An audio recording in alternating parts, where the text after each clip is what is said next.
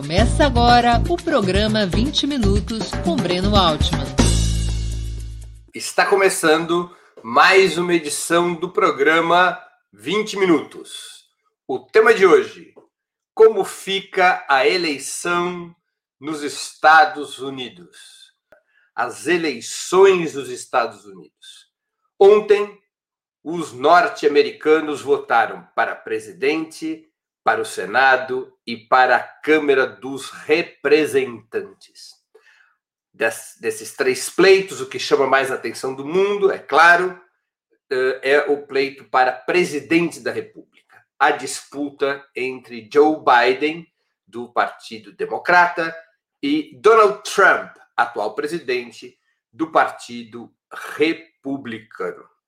Antes que eu entre na análise e na informação sobre os resultados da apuração, quero aqui recordar a todos vocês como funciona o sistema eleitoral dos Estados Unidos. É importante ter isso claro para que a gente possa avaliar corretamente os resultados da apuração até o presente momento. Nos Estados Unidos, não existe eleição direta para presidente da República. A eleição é indireta. Como funciona? Cada estado tem um certo número de delegados. Esses delegados obedecem relativamente à proporção de eleitores de cada um desses territórios. Há estados com um número enorme de delegados, como é o caso, por exemplo, da Califórnia, que tem trinta e tantos delegados, e há estados como Alasca, com apenas três delegados, por exemplo. Dos 50 estados norte-americanos, 48 funcionam por um sistema de quem ganha as eleições no estado leva todos os delegados para a convenção nacional, para o colégio eleitoral que elege o presidente da República. Não importa, por exemplo, é, na Flórida, se a vitória foi por 0,01%, quem ganha leva todos os delegados da Flórida. Em 48 dos 50 estados é assim. Em dois estados existe o que se chama da split votation, ou seja, é uma votação mais proporcional, não é um sistema de quem ganha leva tudo. Mas em 48 estados, na imensa maioria, quem vence a eleição leva todos os delegados. Por isso que nos Estados Unidos é possível, já aconteceu algumas vezes, quem tem o voto popular, quem tem a maioria do voto popular, não ser eleito presidente da República. Foi o que aconteceu, por exemplo, com Hillary Clinton em 2016. Hillary Clinton teve quase 3 milhões de votos a mais do que Trump, alguma coisa como 2,5% à frente do atual presidente. Mesmo assim, perdeu as eleições para presidente no colégio eleitoral. Trump teve 300 e poucos delegados e sagrou-se vencedor. No colégio eleitoral, para ser eleito presidente, você precisa de 270 delegados. Quem chega neste número atingiu a maioria dos delegados e, portanto, é eleito presidente da República.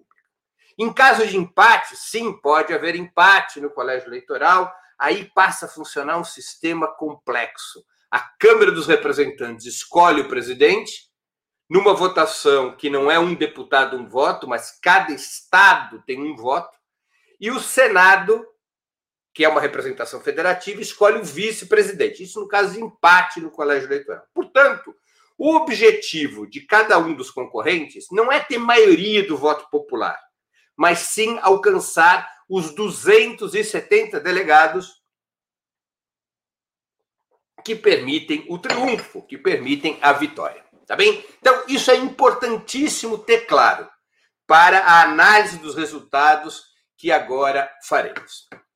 Pela, pelo último balanço disponível, aquele que foi consolidado na, nessa madrugada, neste exato momento, segundo o New York Times, Biden tem 227 delegados. Trump, 213 delegados. Por que eu estou me referindo ao New York Times e não a algum órgão eleitoral dos Estados Unidos? É simples, porque não existe nenhum órgão eleitoral dos Estados Unidos. Acreditem se quiser. Mas quem avisa e quem informa o vencedor das eleições nos Estados Unidos é a imprensa. Existe sistemas de apuração nos estados, mas não existe um órgão federal. A imprensa informa o resultado nacional. E os candidatos, eventualmente, podem reclamar das apurações estado por estado. Podem reclamar no próprio estado e podem também reclamar à Corte Suprema. Não existe algo parecido com o que nós temos aqui no Brasil, um Tribunal Superior Eleitoral. O New York Times costuma ter o sistema mais bem calibrado de registro das apurações nos estados, com um serviço bastante completo. O New York Times informa, portanto, que neste exato momento Joe Biden tem 227 votos e estaria a 43 votos de se sagrar o novo presidente dos Estados Unidos. Enquanto que Trump, logo atrás, com 213, precisaria de mais 57 votos, 57 delegados, para se reeleger. A apuração está concluída ou definida em muitos estados. Aliás, Donald Trump ganhou na maioria dos estados. As pesquisas eleitorais aparentemente cometeram enormes equívocos. As pesquisas, na sua média, davam uma vitória no voto popular para Joe Biden ao redor de 8%. E apontavam até mesmo para uma vitória relativamente folgada de Joe Biden no colégio eleitoral. Não é isso que nós estamos vendo nas urnas. Joe Biden está suando para conseguir ficar na frente de Donald Trump. Donald Trump coletou vitórias muito importantes, incluindo em estados nos quais se esperava uma vitória do candidato democrata. É o caso específico da Flórida. Donald Trump venceu na Flórida. Nesse momento, os estados que podem decidir o resultado das eleições são Nevada, Arizona, Wisconsin, Michigan, Carolina do Norte, Geórgia, Pensilvânia e Alasca. Um, dois, três, quatro, cinco, seis, sete, oito estados. Dos 50, esses oito é que decidirão o resultado dessas eleições. Esses oito estados contabilizam 97 delegados. A situação nesses oito estados aponta para um ligeiro favoritismo de Joe Biden. Por que, que apontam nessa direção?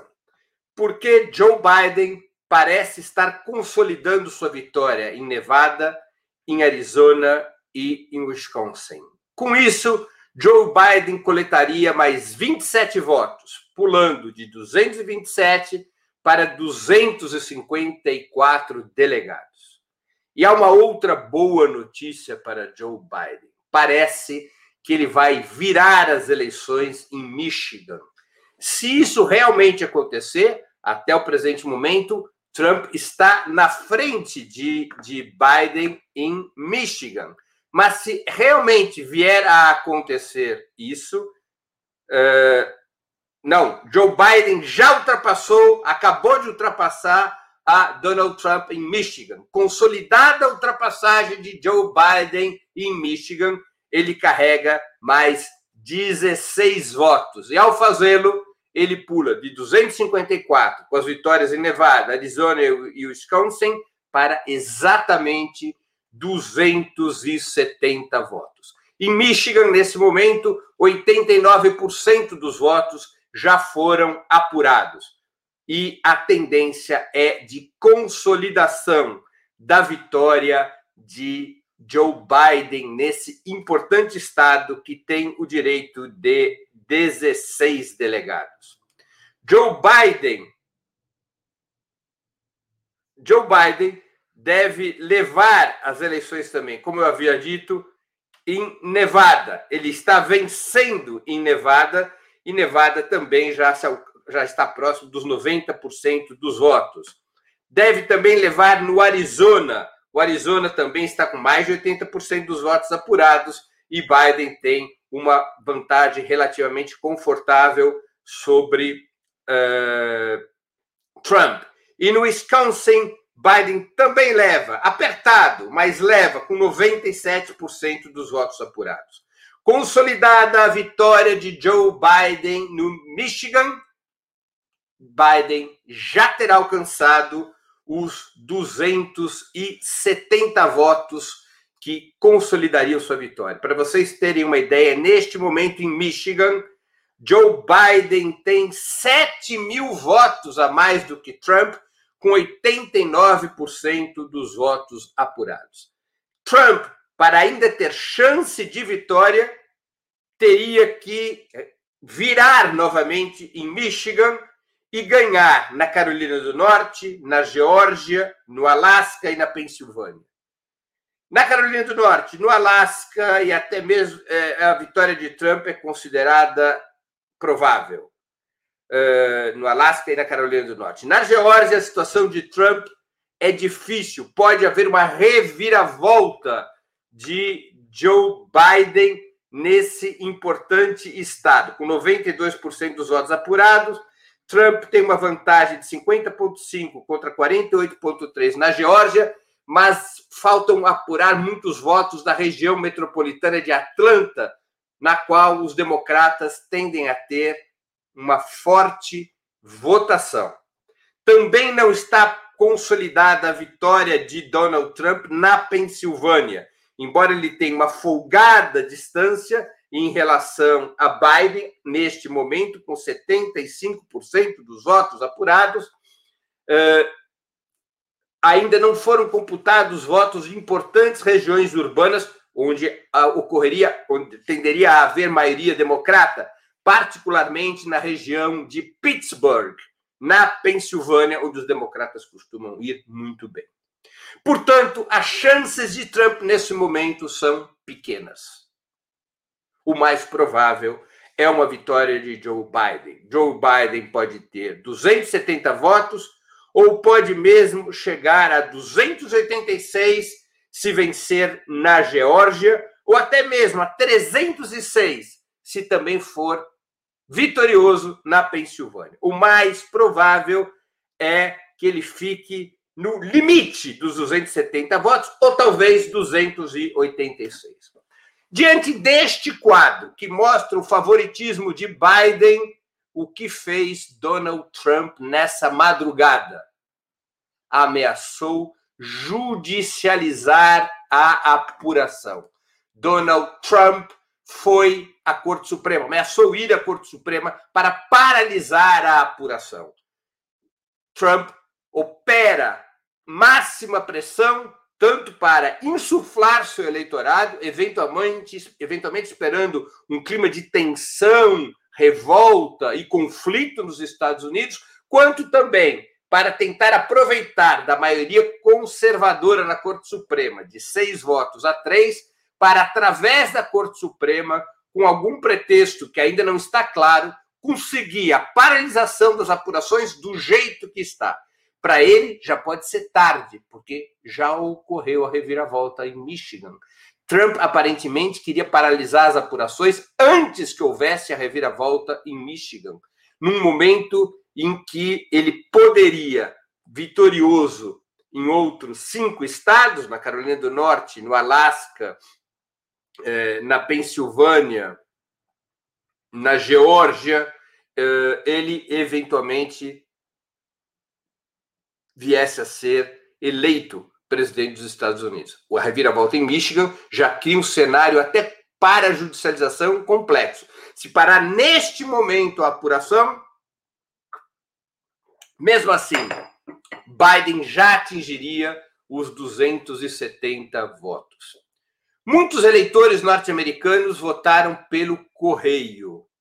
Mas esses votos, na sua maioria, estão sendo computados na apuração dos estados ou foram computados no meio da própria apuração, como foi o caso da Flórida, ou estão sendo computados agora, nessa etapa final da apuração, como o caso eh, da Pensilvânia e outros estados. Portanto, não há uma apuração em separado dos votos pelo correio, elas estão computadas na votação de cada estado. É tão apertado o resultado das eleições americanas que isso também se refletiu na votação para as duas casas legislativas. No Senado, está literalmente empatado, o que significa dizer que os republicanos perderam a maioria.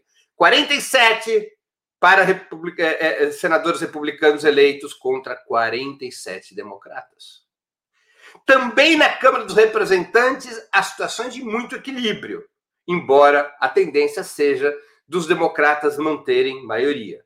191 deputados democratas contra 181 republicanos. Lembremos que metade da Câmara está sendo renovada agora.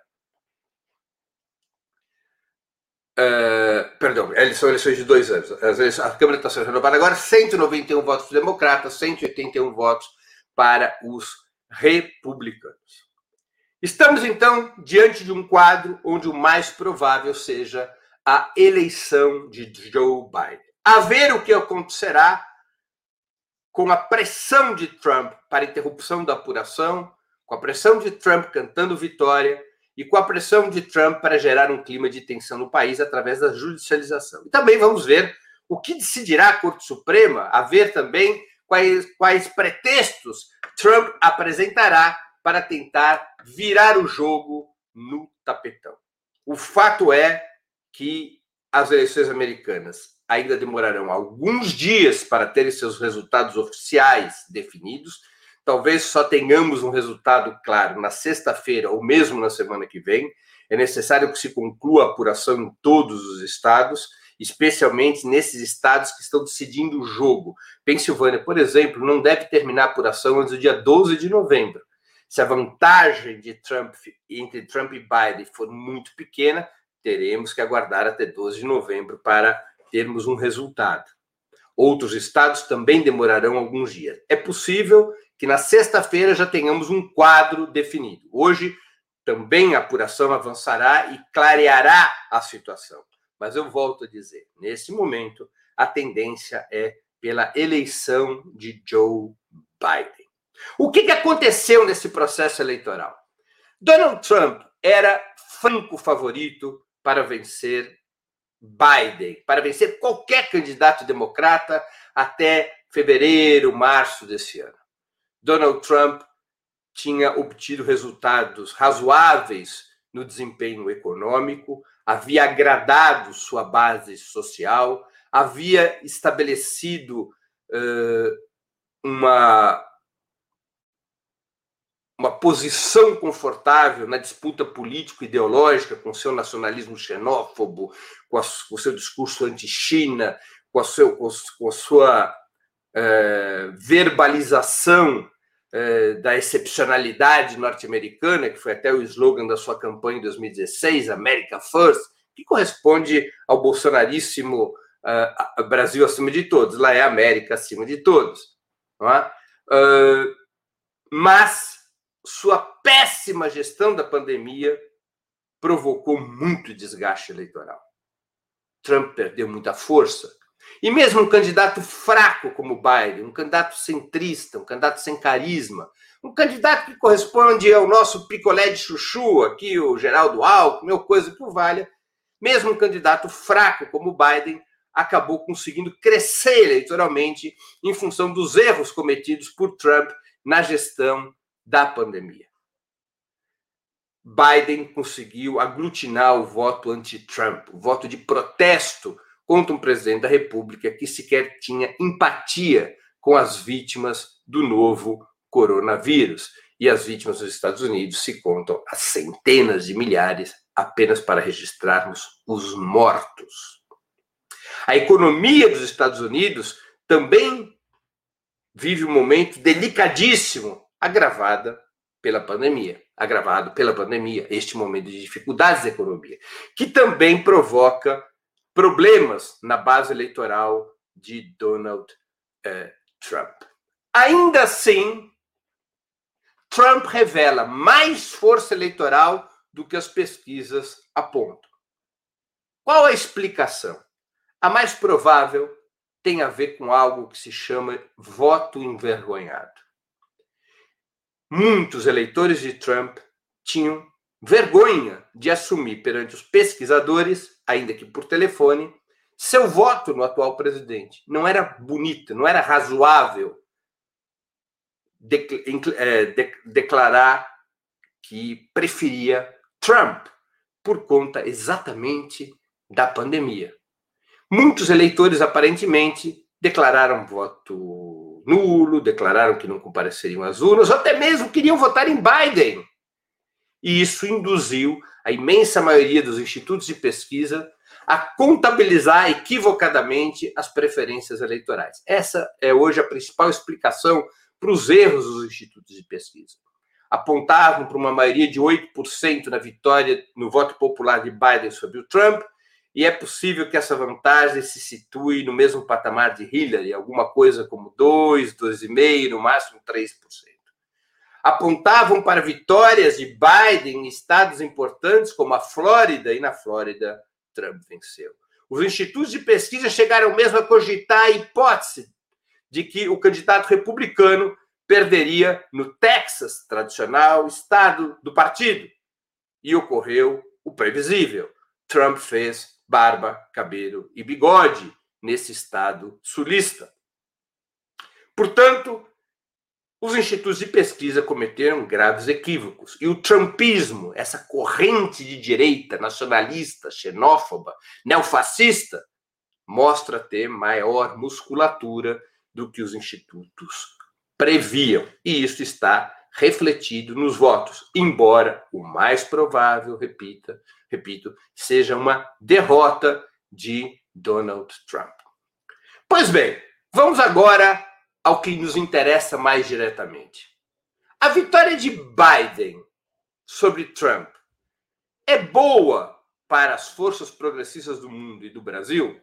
Essa é uma discussão que deve ser feita friamente.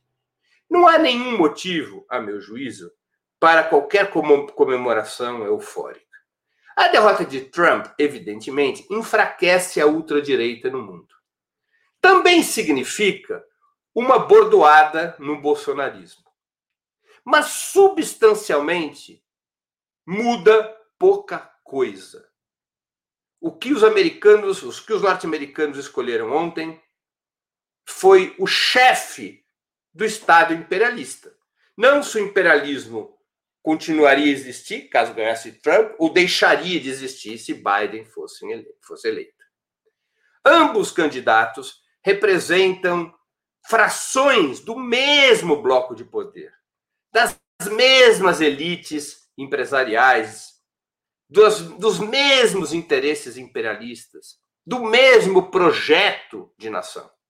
Eles possuem diferenças, claro que possuem diferenças, mas são diferenças dentro de um mesmo campo de interesses, do mesmo campo de posições ideológicas, do mesmo campo de classe. Internamente, a vitória de Biden provavelmente representará políticas mais progressistas, ou pelo menos narrativas mais progressistas, na questão racial, na questão dos imigrantes e na questão dos direitos das mulheres. É provável que Biden pare de pressionar a Corte Suprema a respeito do direito ao aborto, coisa que Trump vinha fazendo. É possível e até provável que Biden tem uma política muito mais empática e generosa em relação aos direitos, ao combate contra o racismo e aos direitos dos imigrantes, incluindo os imigrantes latinos, que hoje são o principal grupo social de imigrantes nos Estados Unidos. É possível também que Biden represente políticas públicas um pouco mais generosas na área da saúde, mas não haverá mudanças substanciais na economia dos Estados Unidos, que continuará sendo conduzida conforme os paradigmas do modelo neoliberal. Os interesses que continuarão a ser defendidos serão das grandes corporações norte-americanas. As políticas e os programas que continuarão a ser adotados serão os programas para defender os interesses dos mais ricos, dos grandes capitalistas, continuará o processo de desconstrução dos direitos da classe trabalhadora. Até porque, com Clinton e Obama, presidentes democratas que antecederam a Trump, O que vimos nos anos 90 com Clinton e depois no século XXI com Obama foi a continuidade desta política neoliberal. O que pode mudar é que Biden, ao contrário de Trump, é um neoliberal, mas também um globalista. Trump era um neoliberal, mas não um globalista. Trump era um, é um nacionalista que busca impor os interesses dos Estados Unidos de uma maneira mais estrita, não apenas contra a periferia do sistema capitalista, não apenas contra a China, mas também contra seus parceiros europeus e o Japão. Biden provavelmente tentará uma repactuação internacional, particularmente com seus parceiros europeus e o Japão, de tal maneira que possa ser reconstituídos, possam ser reconstituídos certos laços que Trump vinha rompendo ou vinha reformando nos anos anteriores. É, Biden representa frações de classe da burguesia americana mais internacionalizadas do que aquelas representadas por Trump. Biden representa, por exemplo, a poderosíssima indústria da tecnologia da informação, que é aquele grupo econômico no qual estão o Google, o Facebook, o Twitter, a Apple, a Microsoft, a IBM e outras empresas que são muito internacionalizadas, que na verdade dependem da internacionalização para preservar e expandir sua taxa de lucro, para poder concorrer contra gigantes chinesas ou coreanas que hoje têm um importante espaço no mercado mundial da tecnologia da informação, para concorrer com Samsung, para concorrer com Huawei, para concorrer com essas gigantes asiáticas as empresas da tecnologia de informação dos Estados Unidos precisam da internacionalização. E não é possível internacionalização sem que os Estados Unidos repactuem a globalização. Biden tenderá a isso, ao contrário de Trump. Trump representava outros setores da economia norte-americana preferencialmente. Setores que dependem do mercado interno, setores que dependem da proteção do Estado americano para poder recuperar sua margem de lucro é? é o caso da indústria automobilística, é o caso da indústria da construção civil, da qual Trump é um representante direto, ele é um grande incorporador é, imobiliário, não é possível exportar imóveis, não é? Então depende disso. Uh, setores como a indústria do petróleo, Portanto, a lógica de Trump era uma lógica de fechar o mercado americano, proteger o mercado americano para beneficiar esses setores econômicos. Portanto, essas são as mudanças internas que se pode esperar de Joe Biden. E externamente, muito pouca coisa vai mudar. O Estado profundo norte-americano, imperialismo norte-americano, é conduzido de maneira muito similar pelas mãos republicanas ou pelas mãos dos democratas. Vamos aqui, para concluir a exposição, falarmos das três áreas fundamentais da política externa dos Estados Unidos, e particularmente aquilo que nos, diz, que nos interessa. Vamos falar de China, vamos falar de Europa e Japão, e vamos falar de América Latina. Eu acredito que, em relação à China, Biden vai maneirar o discurso. A disputa político-ideológica será um pouco arrefecida. Mas o problema de enfrentar o avanço da economia chinesa e enfrentar a possibilidade da China disputar a hegemonia contra os Estados Unidos, também nas frentes eh, política, social e militar, esse processo de polarização seguirá adiante, porque independe da vontade política do governo A ou B. De fato, a China está ultrapassando os Estados Unidos. E o imperialismo estadunidense não pode aceitar isso de braços cruzados e não aceitará de braços cruzados. É bastante provável que, se Biden tende a arrefecer seu discurso político ideológico contra a China, por outro lado, por outro lado, Biden tende a ser ainda mais intervencionista que Trump em Hong Kong, na questão do Tibete e na questão de Taiwan as tentativas do governo Biden serão de desestabilizar a China a partir de, do incentivo a conflitos internos nessas três regiões. Como vocês sabem, Hong Kong é um território sob regime especial na China desde que foi independentizado, desde que deixou de ser uma colônia britânica, foi reincorporado ao território chinês sob um regime especial. E há ali muita mobilização anti-chinesa impulsionada pelos Estados Unidos e também por outros países ocidentais. Os Estados Unidos vão incentivar isso, claro, sempre em nome da luta pela democracia. O mesmo se passa no Tibete e principalmente Taiwan.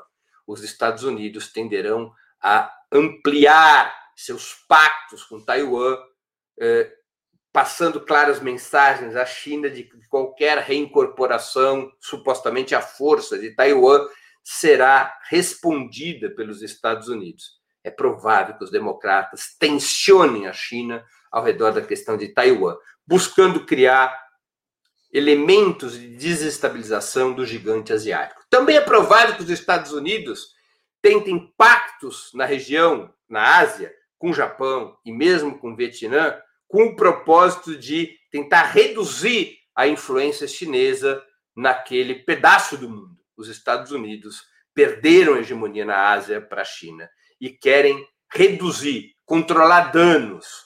E provavelmente o governo de Biden ofertará uh, acordos comerciais, possibilidades de investimento para alguns outros países da Ásia, Coreia do Sul, uh, Vietnã, Japão, de tal sorte que a influência chinesa possa ser ao menos minorada. Também é provável que Biden busque, como eu já disse, uma repactuação com os países imperialistas da Europa, tentando sair do verticalismo que Trump buscou impor. Trump buscou colocar os países europeus debaixo das suas botas, literalmente. Creio que Biden tentará uma repactuação mais generosa, até mesmo para evitar que a Europa adote medidas que possam retalhar principalmente a indústria da tecnologia da informação. A Europa dá sinais de poder querer é, caminhar é, nessa direção. Finalmente, sobre a América Latina. Biden não alterará no essencial nada na política latino-americana. É claro que a derrota de Trump enfraquece a ultradireita no continente, no subcontinente, a curto prazo. Duque, Pinheira e principalmente Bolsonaro ficarão tristes, perderão espaço político, sofrerão um desgaste, ficarão amuados, e isso é bom. Agora, a médio e longo prazo, nenhuma mudança substancial, substancial irá ocorrer.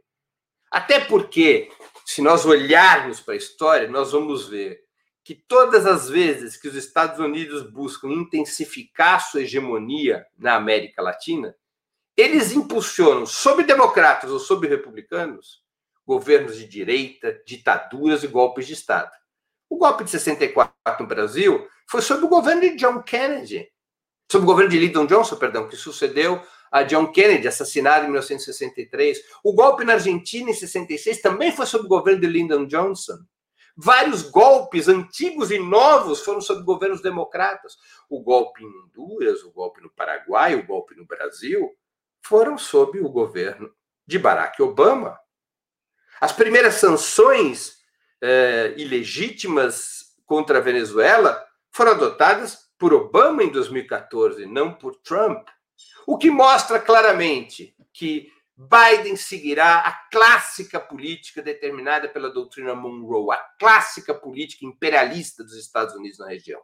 Os Estados Unidos, em função da crise do capitalismo mundial e da sua própria decadência como império frente à China, os Estados Unidos não podem abrir mão da América Latina. Isso significa dizer que os Estados Unidos precisam ter governos títeres, governos que lhes sejam servis na região se esses governos virão por via eleitoral ou virão por via de golpes, isso é indiferente para os democratas. Preferem manter a fachada, manter as aparências, portanto, prefeririam resultados vindos de eleições. Mas se for necessário golpes, como o que Barack Obama ajudou a patrocinar no Brasil, lembremos que Barack Obama espionava Dilma, espionava Petrobras, é no governo de Barack Obama que o Departamento de Justiça norte-americano contribui com a Lava Jato e assim por diante.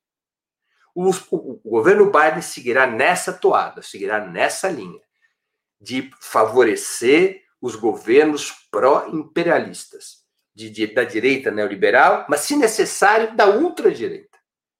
Não tenhamos ilusões a esse respeito. Para Bolsonaro, foi uma derrota. A curto prazo é uma derrota. Mas nós devemos celebrar isso de forma contida porque as diferenças não são substanciais. Consolidada a vitória de Biden, nós teremos aqui uma alteração provisória e tática do cenário político, mas não uma alteração estratégica. Biden e Trump são farinha do mesmo saco. Claro, Biden pode ter uma política meio ambiental mais avançada do que Trump, por exemplo. Biden lutará, terá uma política antirracista, ao contrário de Trump. Biden terá uma política que no discurso eh, pode, pode favorecer, pode impulsionar os direitos das mulheres e da população LGBT, ao contrário de Trump. Mas isso está muito mais na narrativa do que nas medidas concretas. Basta ver o que foram os governos Clinton Obama. As grandes decisões favoráveis aos direitos das minorias nos Estados Unidos, aos direitos das mulheres, foram tomadas pela Corte Suprema, não são medidas práticas dos governos democratas. Embora tenha essas diferenças, no essencial, e o que é o essencial? Na política imperialista e na política neoliberal, Biden e Trump são muito parecidos. São muito parecidos. Portanto, não é o caso de compreender a eleição americana como uma disputa entre a civilização e a barbárie, como alguns dizem. A meu juízo, a disputa nos Estados Unidos é entre a barbárie e a barbárie. Entre uma barbárie invernizada e uma barbárie sem verniz. Mas, evidentemente, os democratas não representam nada de civilizatório. Basta ver sua história de golpes de Estado na América Latina, de manutenção do racismo nos Estados Unidos até os anos 60. Basta ver o alto grau do comprometimento dos democratas com todos os crimes cometidos pelo imperialismo americano no Vietnã, na Coreia e em outros países, ou no Oriente Médio contra os palestinos, na Síria, na Líbia, no Iraque. Portanto, não tenhamos nenhuma ilusão. É uma pequena vitória anti-neofascista se ganha Joe Biden. Mas não passa disso. Não é uma mudança substancial do cenário internacional, muito menos do cenário latino-americano. Encerro aqui minha exposição de hoje. Vamos agora às perguntas dos nossos espectadores. Joseildes Alves, bom dia. Será que a história de 2016 se repete nas eleições dos Estados Unidos? Provavelmente não, Joseildes. A essa altura, Biden caminha para consolidar uma vitória muito apertada, mas é um cenário distinto de 2016 eh, pelo resultado de estados importantes nos quais Trump foi vitorioso naquele momento e nesse momento, nesse ano de 2020, está sendo derrotado. Wilton Santos, Breno, uma eventual vitória de Biden não desmobilizaria o movimento Black Lives Matter, assim como reduziria a influência dos socialistas democratas do Partido Democrata? Olha, Wilton, a ver, eu tampouco sou otimista sobre a possibilidade de Biden abrir muito espaço para essa esquerda do Partido Democrata. Ao contrário, Biden tentará fortalecer o centrismo, o establishment do Partido Democrata.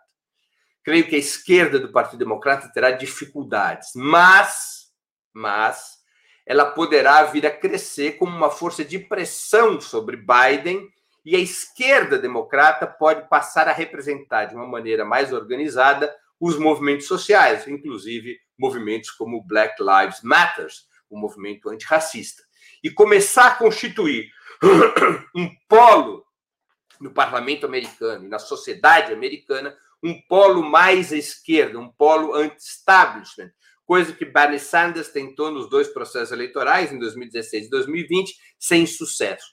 É possível que a esquerda democrata, no embate contra Biden, na diferenciação contra Biden, venha a ter identidade própria e possa abrir um caminho, eventualmente, para uma terceira força na política dos Estados Unidos. Malthus Metal Nistiano. Breno, as eleições estadunidenses terão implicações para o Brasil em 2022? Eu acho que pouca implicação. Alguma sempre tem, mas pouca implicação. Eu não acredito é, em consequências diretas. Por exemplo, o Bush foi é, reeleito em 2000. Não é isso? Foi eleito em 2000. E o Lula foi eleito em 2002 aqui no Brasil. Então, quando ganha um republicano, ganha direita no Brasil, e quando ganha um democrata, tende a ganhar uma força mais progressista, não é verdadeiro, não há essa relação direta. Há um desgaste momentâneo de Bolsonaro, isso vai baixar um pouco a crista do bolsonarismo, do ponto de vista internacional, Bolsonaro vai ficar mais isolado. Agora, Bolsonaro pode, inclusive, fazer um giro uh, que lhe seja literalmente favorável. Por exemplo, Bolsonaro pode adotar um discurso nacionalista, uma retórica nacionalista, não medidas nacionalistas. Ele continuará submisso aos Estados Unidos, mas uma retórica nacionalista. Por exemplo, Bolsonaro pode adotar um discurso: a Amazônia, a Amazônia é nossa. Não quero o governo globalista de Biden metendo suas patas na Amazônia. Olha que problema que Bolsonaro criaria para as forças progressistas. Numa situação como essa, as forças progressistas ficariam ao lado do governo Biden, portanto favorável a algum tipo de interferência internacional na Amazônia, ficariam ao lado de Bolsonaro contra qualquer interferência na Amazônia, tentariam criar uma terceira via de defesa da soberania nacional e contra o Bolsonaro, o que é o mais provável, mas vejam só o elemento de confusão, não é? Bolsonaro traria para si esse discurso nacionalista que pode criar até mesmo algum ativo positivo para ele na, na campanha reeleitoral de 2022. Lembremos o que o Geisel fez com o Carter em 77, quando o governo Carter é eleito em 76, toma posse em 77, o governo Carter adota a chamada política dos direitos humanos e começa a pressionar os regimes militares da América Latina. Naquele momento já não interessava mais aos Estados Unidos manter aquelas ditaduras. Geisel rompe o acordo militar com os Estados Unidos, adota uma política externa que tinha vários elementos de conflito com a Casa Branca, uh, e, e com isso ele ganha uma imagem nacionalista que foi útil à ditadura num certo momento. Isso também aconteceu com a Argentina. A, ditadura argentina, para salvar o seu próprio pescoço, foi a guerra contra a Inglaterra no caso das Ilhas Malvinas. Ocupou as Ilhas Malvinas, que historicamente pertenciam à Argentina e depois se transformaram numa colônia inglesa. A Argentina, em 82, as Forças Armadas Argentinas ocupam as Ilhas Malvinas. A Inglaterra vai à guerra contra a Argentina. A Argentina, mas no momento inicial em que a Argentina ocupa as Ilhas Malvinas, exigindo, decretando sua independência, sua descolonização e sua reincorporação à Argentina, centenas de milhares de argentinos foram às ruas apoiar a ditadura. Centenas de milhares de argentinos uh, naquela onda nacionalista, que só foi revertida na medida em que uh, o exército argentino perde a Guerra das Malvinas, começam a chegar muitos mortos, tem muitos mortos, muitos feridos, e muda o clima, o que acabaria levando, levando ao fim da ditadura argentina em 83. Então, muita calma nessa hora. A vitória de Biden não tem consequências diretas importantes sobre o processo político brasileiro. Tem consequências de curto prazo, porque deixa os bolsonaristas de crista baixa tem consequências de curto prazo, porque isola o Bolsonaro no cenário internacional. Agora, a situação de Bolsonaro não fica uma situação sem saída. Temos que estar atentos. Ele pode fazer um giro retórico nacionalista. Pedro Henrique, Breno, um resultado melhor do que esperado por Trump desacredita a confiança nas pesquisas? As pesquisas estão revelando é, paulatinamente, a cada eleição que a gente assiste, que, ela não, que elas não são capazes, as pesquisas tradicionais, de equacionar o voto envergonhado. O voto envergonhado, por exemplo, beneficiou Lúcio Arce na Bolívia. Né? O voto envergonhado na Bolívia foi de esquerda, porque o eleitor do MAS, do Movimento Socialismo, o partido de Evo Morales, tinha medo de dizer que ia votar no Lúcio Arce. Então as pesquisas davam 41, 42, até mesmo as pesquisas do MAS davam 44% para o Lúcio Arce. Quando termina a apuração, Lúcio Arce tinha 55% dos votos. Qual é a explicação? Esse voto envergonhado, esse voto é, amedrontado do eleitor que não quer declarar seu voto para um pesquisador, seja por telefone, seja presencialmente. Por isso que modernamente começa a se confiar mais nos, nas pesquisas de Big Data do que nas pesquisas tradicionais. O que, que são as pesquisas de Big Data? São empresas que fazem a, o acompanhamento das redes sociais e a partir das frases, das declarações, dos textos das pessoas, fazem, é, registram qual é a tendência do voto. Mas mesmo assim, muita gente não se manifesta eleitoralmente nas redes, prefere se reservar, se preservar, prefere não declarar seu voto. Então, há uma situação delicada numa situação de extrema polarização, como a que o mundo vive hoje, como a que muitos países vivem entre direita e esquerda, foi o caso da Bolívia, o caso dos Estados Unidos, não uma polarização entre direita e esquerda, no caso americano, mas uma polarização muito dura entre duas frações é, das próprias classes dominantes, Biden e Trump, de toda maneira foi uma polarização muito dura. Numa situação desse tipo, pode surgir como um fenômeno potente que atrapalha muitas pesquisas, o voto envergonhado ou o voto amedrontado. Também do Pedro Henrique. Uma vitória de Trump pode causar uma cisão entre a ala centrista e a ala esquerda do Partido Democrata? No caso de Trump conseguir, o que é cada vez menos provável, vencer as eleições, é, eu acho que poderia haver uma crise no Partido Democrata, porque a derrota do centrismo pela segunda vez, com Hillary em 2016 e com Biden agora, levaria a um questionamento muito forte da capacidade do establishment do Partido Democrata em enfrentar a ultradireita do Partido Republicano. Abriria um espaço maior para a esquerda democrata. Né? Creio que aconteceria isso. Mas é, repito, cada vez menos provável que Trump ganhe as eleições. Também do Pedro Henrique. O que podemos aprender no Brasil com a estratégia de lançar um centrista como extrema-direita? Biden mostra a falência dessa ideia de que só o centro uh, apela aos ditos conservadores? Olha, o cenário americano é muito diferente do cenário brasileiro. Vamos nos recordar que nos Estados Unidos não existe um partido de esquerda protagonista. Então, a tendência das pessoas, especialmente das pessoas mais despolitizadas, quando elas têm horror a um governo como o do Trump, é votar no Biden, mesmo ele sendo centrista. Não é esse o sentimento no Brasil.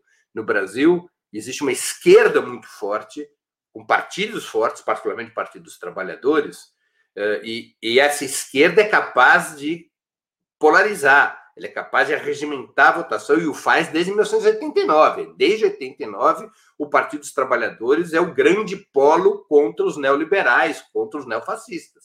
E provavelmente continuará a sê-lo.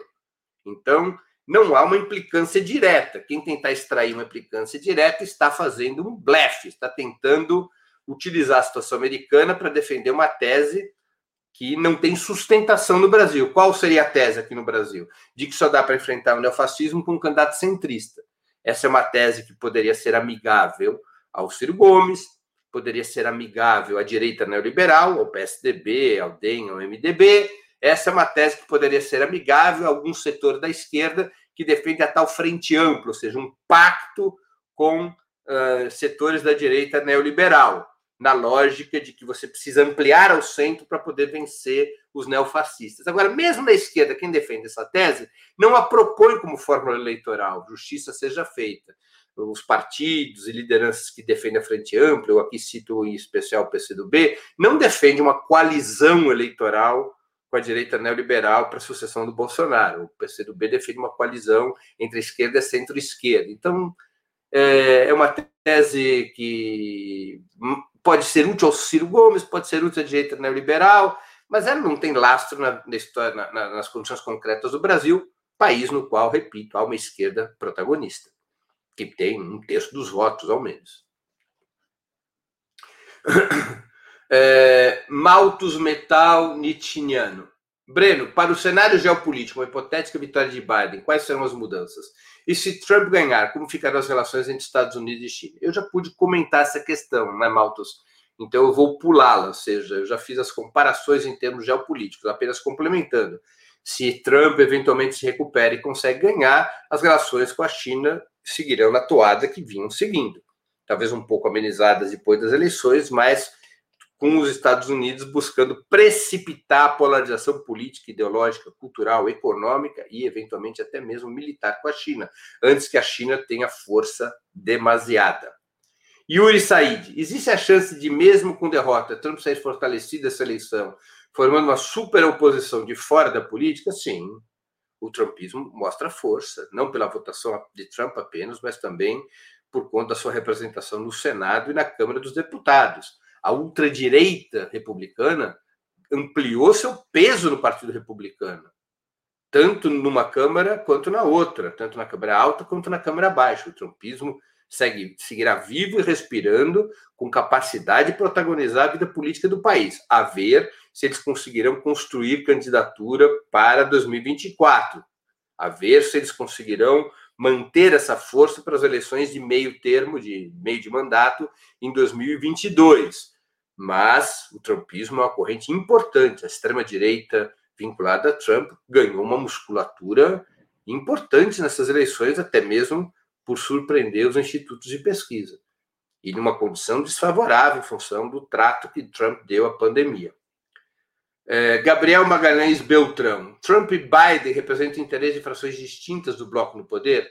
Consegue enxergar alguma fricção interburguesa na disputa? Gabriel, eu já busquei me referir a isso. Né? A Biden representa os setores mais internacionalizados do capital americano, particularmente a indústria da tecnologia da informação, a indústria do entretenimento, é? que necessitam da internacionalização para preservar e ampliar sua margem de lucro. Enquanto que Trump representa os setores mais tradicionais da burguesia americana, a construção civil, a indústria do petróleo, a, parcialmente a indústria automobilística, a indústria siderúrgica. Então há uma, uma, uma diferenciação entre os setores burgueses que se aninham com Biden, que são setores que precisam da, da repactuação da globalização, e os setores que se alinham com Trump, que defendem medidas de proteção, medidas eh, protecionistas em relação à economia dos Estados Unidos. Essa é a principal diferenciação que nós podemos fazer. Curiosamente, o capital financeiro americano defende Biden, exatamente porque o capital financeiro americano tem altas taxas de lucro pela expansão das empresas americanas no exterior. Eles fornecem capital de giro, fornecem é, crédito para que se comprem equipamentos dos Estados Unidos, fornecem recursos para investimentos em terceiros países. Então, o capital financeiro tem uma aliança mais próxima a Biden do que a Trump. Trump tem muito apoio na construção civil, Trump tem muito apoio na indústria do petróleo, Trump tem muito apoio no complexo bélico industrial, Trump, tem, embora o complexo bélico industrial também apoie Biden, uh, Trump tem muito apoio em setores tradicionais como a indústria metalúrgica, a indústria automotiva e assim por diante. Uh, Rogério Fernandes de Moura, que contribuiu com o Superchat, eu agradeço, Rogério. A vitória de Biden é pior para a Venezuela? A ver, a ver. Há dúvidas a esse respeito. Se o Biden defender uma política igual a do Trump durante a campanha eleitoral apenas por razões eleitorais, ou se o Biden seguirá estritamente a política de agressão e sabotagem contra a Venezuela. De toda maneira, eu não creio em nenhum tipo de acordo positivo da parte de Biden com a Venezuela, ou seja, um acordo que leve ao levantamento das sanções, ao levantamento do bloqueio. A política imperialista em relação à Venezuela continuará até porque Biden quer impedir que a Venezuela seja uma cabeça de ponte dos chineses e dos russos na América Latina. Não é uma questão de petróleo diretamente. Os Estados Unidos são autossuficientes em petróleo hoje, são até superavitários, até excedente petroleiro por conta do shale gas, do petróleo eh, extraído do esmagamento das pedras de xisto, não é? Então, os Estados Unidos, claro, querem o petróleo para que suas empresas tenham mais, suas empresas petroleiras tenham mais lucro, quer impedir que o petróleo fique nas mãos de chineses e russos, no caso de uma, de uma tensão militar internacional, ter reservas maiores de combustível é um elemento essencial, mas fundamentalmente os Estados Unidos querem impedir que a coalizão Rússia, russa, chino-russa tenha é, maior peso na América do Sul, sempre tratado como um quintal dos Estados Unidos desde a doutrina Monroe, a América para os americanos. E Biden continuará a pressionar a Venezuela e continuará a pressionar Cuba e continuará a pressionar a Bolívia, enfim, continuará a pressionar todos os países nos quais há governos que possam representar uma aliança com a China ou que possam representar uma política contra-hegemônica em relação aos Estados Unidos. Aliás, como fazia Barack Obama, não é? é Vitório Tamazo, é possível desmantelamento dos Estados Unidos com os Estados declarando independência? Não. Não vejo essa possibilidade. Não vejo essa possibilidade, Vitória. Não há nenhum sinal em relação a isso. João Vilar de Queiroz Neto. Breno, essa vitória apertada não abre caminho para uma reação violenta nas ruas? Os Proud Boys e milícias racistas não vão se conflagrar? Pode acontecer isso, né? Nós ainda não temos sinais de que isso esteja acontecendo, mas quando o Trump ameaça com a judicialização, ele está passando um sinal de confrontação. Isso pode animar suas tropas a ações violentas. Ainda não há sinais disso. E o fato de ter havido já essa reviravolta em Michigan faz com que o pedido do Trump de abortar as apurações perca efeito. Porque se parar onde está, Biden já ganhou. Já chegou a 270 votos. Né? Então, Trump pode se ver aí numa situação difícil, mesmo para tocar o rebu na sua base social. Pode acontecer. Pode até acontecer espontaneamente, os setores mais radicalizados da ultradireita eh, botarem para quebrar. Ainda não há sinais disso, mas é uma, é uma possibilidade, uma possibilidade forte de que isso venha acontecer. Vicente Moreira Rodrigues, que também contribuiu com o Superchat, e eu também agradeço. Vicente, pergunta: se Bolsonaro já é tão subserviente aos Estados Unidos, por que Biden iria mudar uma situação que é tão favorável para ele, se já está tudo dominado? Biden não quer estar na fotografia, Vicente, com um cara como Bolsonaro, ou mesmo com Duque Pinheiro. Biden tentará ser mais é, cauteloso em relação a esses governos. Particularmente, Biden deverá pressionar o Bolsonaro em relação a temas como o meio ambiente, como a questão amazônica. Biden tentará melhorar suas relações com os países europeus e mesmo satisfazer certas pressões internas dos Estados Unidos a partir de uma política retórica ambientalista mais uh, de outro tipo, diferente do que aquela que é exercida por Donald Trump. Uh, Biden preferiria um outro governo no Brasil que não de Bolsonaro, preferiria um governo do Geraldo Alckmin ou do João Dória, um governo tucano. É? Esse seria o aliado natural do Biden. Então, ele exercerá algum tipo de distanciamento social em relação ao Bolsonaro. E Bolsonaro também em relação a Biden. Bolsonaro pode resolver fazer desse limão uma limonada, como eu já disse, tentando recorrer a um discurso, uma retórica nacionalista de defesa da Amazônia, em primeiro lugar. Na verdade, defesa dos interesses do agronegócio na Amazônia mas um discurso que o contrapõe à Casa Branca e que lhe permita angariar apoios por um certo nacionalismo de gogó aqui no Brasil. Ele não vai adotar medidas nacionalistas, nem em relação à sua política externa. Ele não fará como Geisel, ele não tem, inclusive, base de sustentação material, econômica para fazer isso. Continuará dependente dos Estados Unidos, continuará sua política econômica entreguista, mas no gogó pode vir a adotar uma política de tipo nacionalista, e, por fim, a última questão, que também houve uma contribuição de superchat da Yara Jamal. Meu marido mora aqui nos Estados Unidos há 30 anos e nunca viu o racismo tão inflamado. Além do que, Trump é negacionista. É verdade. Eu acho que é exatamente no terreno da luta antirracista que Biden faz alguma diferença. Ele adotará, ao menos na retórica, uma política diferente da de Trump. Não tenhamos muita ilusão a esse respeito, mas os democratas democratas tendem a ter uma política mais antirracista. Os democratas se diferenciarão de Trump nesta questão da luta antirracista, de tentar criar um clima de menos inflamado, para usar seu próprio termo, Yara, um clima menos inflamado de racismo no país. Creio que isso é um, um ativo que eh, Biden tentará construir. Há uma última questão do Pedro Henrique. Com uma vitória de Biden, a relação, com uma vitória de Biden, a relação com a Rússia pode se tornar mais tensa? Essa tem sido uma demanda forte dos democratas nos últimos anos. Sim, os democratas continuarão a mesma política imperialista de Trump e a mesma política imperialista dos governos democratas anteriores. Ou seja, eh, os Estados Unidos são um império são o principal Estado imperialista. Eles querem ter a hegemonia do planeta e eles estão sendo acossados pelo crescimento de uma coalizão entre a China e a Rússia. A China é o polo central, mas a Rússia funciona, vamos fazer uma simplificação, como seu braço armado, pelo potencial militar da Rússia. E a Rússia tem um papel na Europa. Sempre teve um papel na Europa. Tinha um papel importante na época dos tsares, teve um papel importante sob o governo bolchevique, e continua a ter um papel geopolítico importante.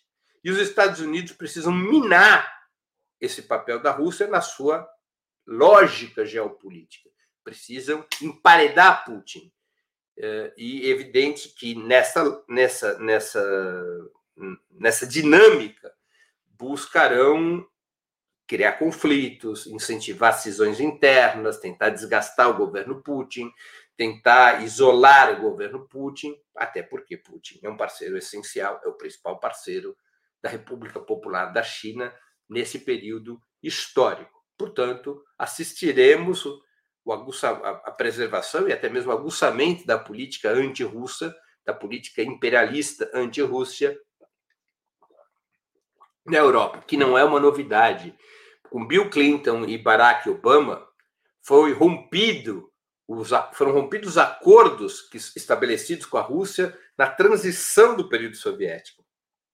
Os Estados Unidos eh, impulsionaram a incorporação na OTAN de várias das ex-repúblicas soviéticas. Os Estados Unidos expandiram a malha militar para, no, no, na, na direção das fronteiras da Rússia, buscaram criar um clima de pressão eh, econômica e militar sobre o país, e, e isso são sinais são medidas imperialistas, medidas hegemonistas adotadas pelos Estados Unidos sobre os governos democratas. Eu repito, não há mudanças importantes entre democratas e republicanos no que diz respeito à política imperialista. Não podemos ter nenhuma ilusão a esse respeito. Assim termino o programa 20 minutos de hoje. O tema foi como fica a eleição dos Estados Unidos. Ainda não temos os resultados finais, mas já pudemos avançar um pouco na conversa, na análise a esse respeito. Eu queria agradecer a nossa audiência de hoje e queria agradecer em especial a quem formulou questões, mais especialmente ainda a quem contribuiu através do super chat ou se inscreveu como novo membro pagante no canal do Opera Mundi no YouTube. Quem gostou do programa, por favor, ajude na sua difusão, compartilhe nas suas redes sociais. Nós voltaremos a nos ver na próxima sexta-feira, às 11 horas da manhã, com mais um programa 20 minutos. Até lá e um grande abraço. Para assistir novamente esse programa e a outras edições dos programas 20 minutos, se inscreva no canal do Opera Mundi no YouTube. Curta e compartilhe nossos vídeos. Deixe seus comentários. O jornalismo de Ópera Mundi é mantido com o seu apoio. Faça uma assinatura solidária em www.operamundi.com.br. Com um pequeno valor mensal, você nos ajuda no desenvolvimento de um jornalismo independente e de qualidade. Obrigado pela audiência e até a próxima.